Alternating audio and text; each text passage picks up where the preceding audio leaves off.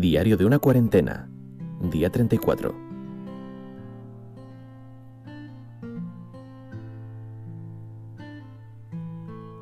Muy buenas a todos, ¿qué tal estáis? Bienvenidos a este día 34 de Diario de una cuarentena. Ya estamos llegando a un fin de semana más, ya estamos a mitad de abril, como quien no quiere la cosa. Sin darnos cuenta ya estamos, ya hemos sobrepasado con mucho las previsiones iniciales de cuarentena y veremos hasta cuándo se alarga esto. Hoy vengo a traeros una pequeña reflexión que me parece súper importante, es algo que para mucha gente puede ser de perogrullo, pero va relacionado con el trabajo y con las compañías que dentro hay. Así que ya sin más, empezamos.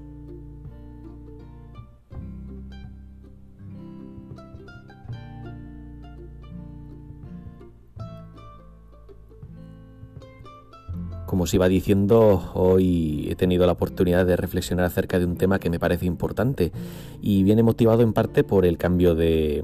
turno que, he tenido esta semana y al haberme tocado con trabajadores que de normal no, coincido con ellos y al ver, eh, digamos, el, el, buen rollo y la complicidad que se ha generado con, que he podido generar con varios de ellos, pues claro, yo llego a una conclusión y es, eh, no es algo nuevo para mí, seguro que tampoco os estoy descubriendo a vosotros nada, pero qué importante es el ambiente en el trabajo, qué importante es el hecho de poder eh, relacionarte con los compañeros de una manera sana, de una manera positiva, sin malos rollos, al final eh, que de alguna manera los compañeros te aporten y tú les puedas aportar a ellos.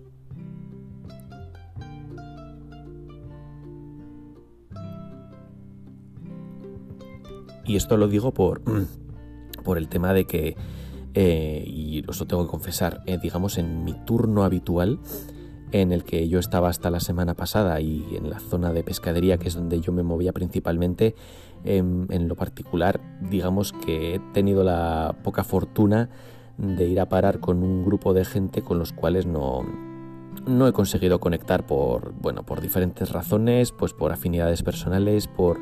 determinadas filosofías a la hora de encarar el trabajo que con las cuales digamos yo no concuerdo en absoluto. Y claro,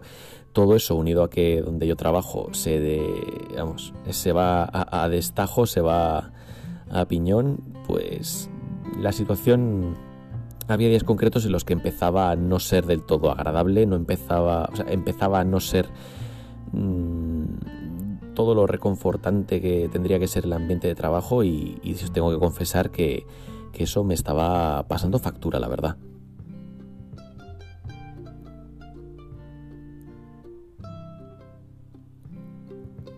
Y como os digo, eh, supongo que a muchos de vosotros os pasará, eh, no es algo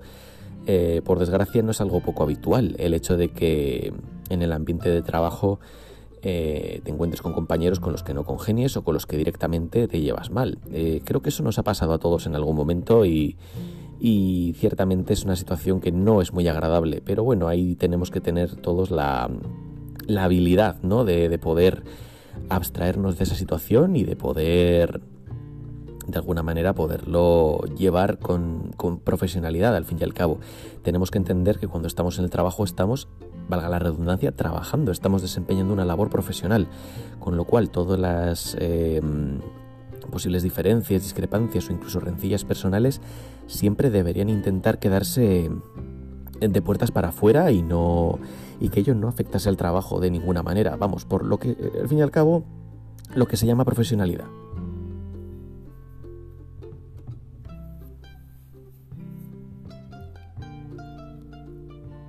Y como os digo, yo en este turno he podido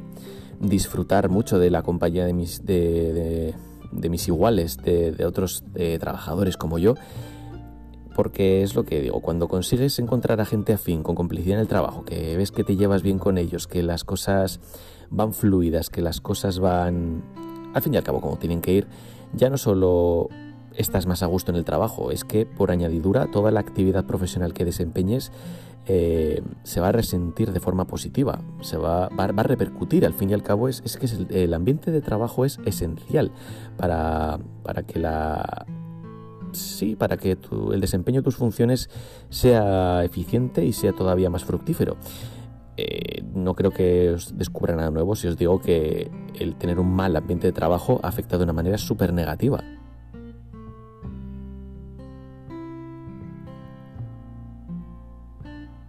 Así que como os iba diciendo, mi consejo para hoy es si tenéis un ambiente de trabajo negativo, tenéis alguien con quien no os llevéis bien o con quien no congeniéis,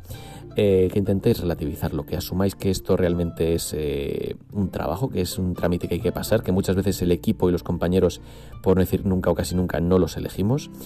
Eh, y, lo importante es saberlo llevar con filosofía y saberlo llevar correctamente, sobre todo por nosotros mismos, para no caer en, estrés en, un estrés innecesario, en, caer en amarguras. Eh, básicamente evitar todo comportamiento tóxico negativo que al final a los primeros que nos repercute es a nosotros mismos, por no contar que si encima en el trabajo no, te encuentras a gusto, y a mí me ha pasado, al final yo muchos días que en el trabajo no me he encontrado bien, eh, es inevitable llegar a casa y empezar a soltar pestes, y incluso hay veces que a mí me ha, me ha costado desconectar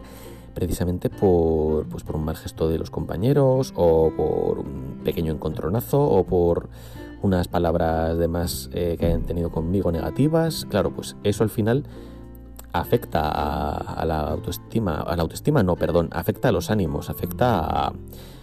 a, lo gusto que uno al final vaya a trabajar y, puede generar incertidumbre y puede generar ansiedad por tener que volver a lidiar con esa gente. A mí me ha pasado, como os digo, y al final hay que intentar relativizar por nosotros mismos para no caer en todos esos comportamientos. Y desde luego también os digo que intentéis siempre poner de vuestra parte para que el ambiente de trabajo en la, en la parte que a vosotros os toca siempre sea propicio y sea eh, lo más beneficioso posible. No significa que haya que estar siempre de, jiji jaja, no hay que estar siempre haciendo bromas, pero sí que es verdad que hay que intentar siempre eh, dentro de las posibilidades de cada uno y también de lo que le salga espontáneamente a cada uno, aportar lo más positivo que se pueda. Básicamente, para no, caer en, en, en la negatividad y en comportamientos tóxicos, vuelvo a repetir. Lo importante es aportar al ambiente de trabajo y os puedo asegurar que al final eh, cada uno recoge lo que siembra y si aportáis lo que tenéis que aportar, ya veréis cómo podéis tarde o temprano recoger unos frutos maravillosos y que os puedo asegurar que merecen mucho la pena.